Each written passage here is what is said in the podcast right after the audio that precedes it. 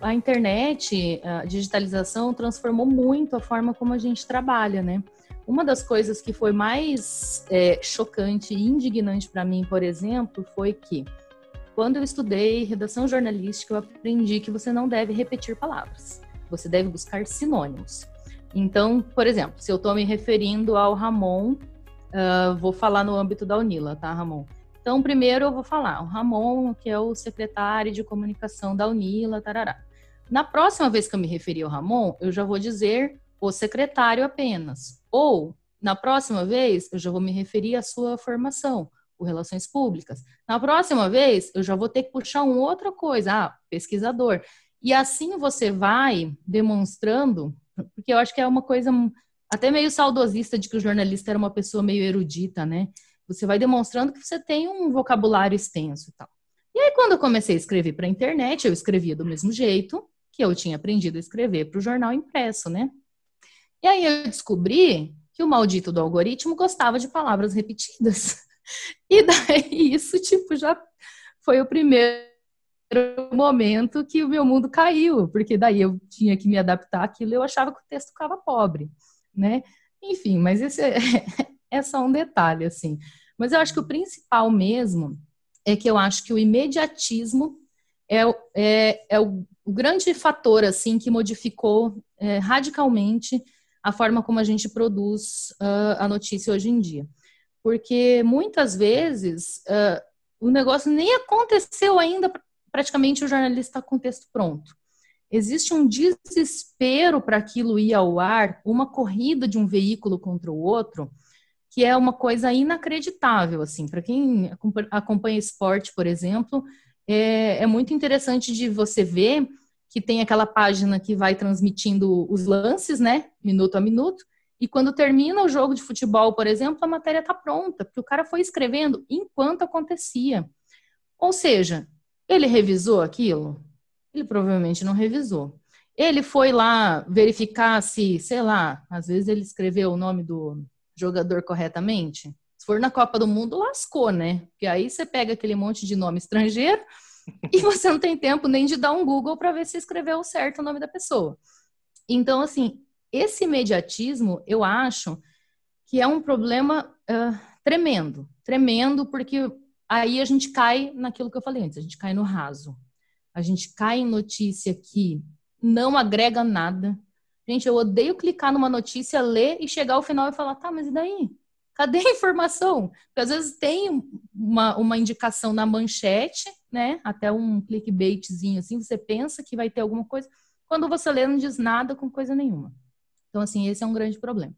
Segundo grande problema que eu acho é que, ao mesmo tempo em que a gente pensa que a internet é muito democrática, é um pouco do que você falou, Ramon, ela democratizou muito o acesso, Acho incrível que boa parcela da população já tem acesso e tecnicamente qualquer pessoa pode ser um produtor de conteúdo, mas ao mesmo tempo isso é muito perigoso, porque qualquer pessoa pode ser um, um produtor de conteúdo.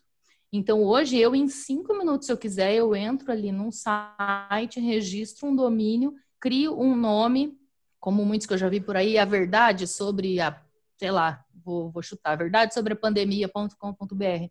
Eu crio e eu começo a publicar qualquer tipo de conteúdo ali, sem o mínimo de critério, e eu posso ganhar muitos seguidores, muitos leitores e viralizar, e, entendeu? E isso é um desserviço. Então, ao mesmo tempo em que, poxa, que legal, hoje em dia todo mundo tem acesso, por outro lado, às vezes você não sabe em quem confiar.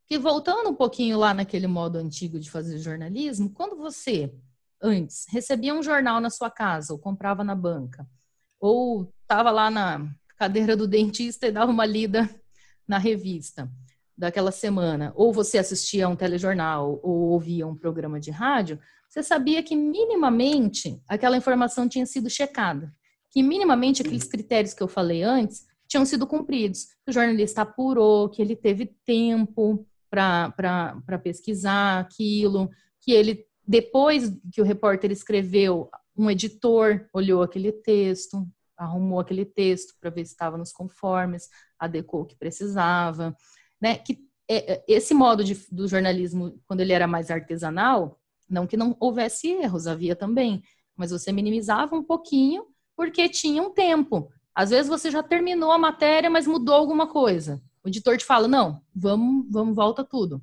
vamos refazer. Enquanto o jornal não tiver impresso, está tudo certo, você pode arrumar, né?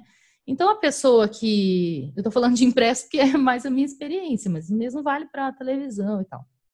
Então, a pessoa que recebia um, um, um, jornal em casa, que lia uma revista, que lia uma reportagem, ela sabia que tinha algum grau de confiabilidade naquele conteúdo. Ainda que houvesse viés, que sempre tem, e ainda que houvesse é, espaço para erros, porque também jornalista é ser humano e erra muito também.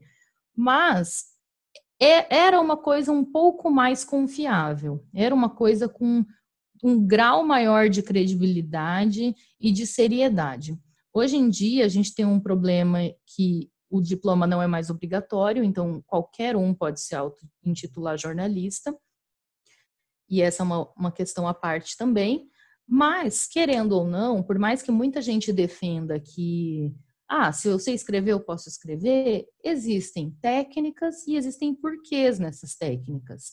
Né? É, existe um porquê de, de, você escrever o título de uma determinada maneira e de tais informações obrigatoriamente estarem no primeiro parágrafo e não lá no rodapé da matéria. Existe um critério, né?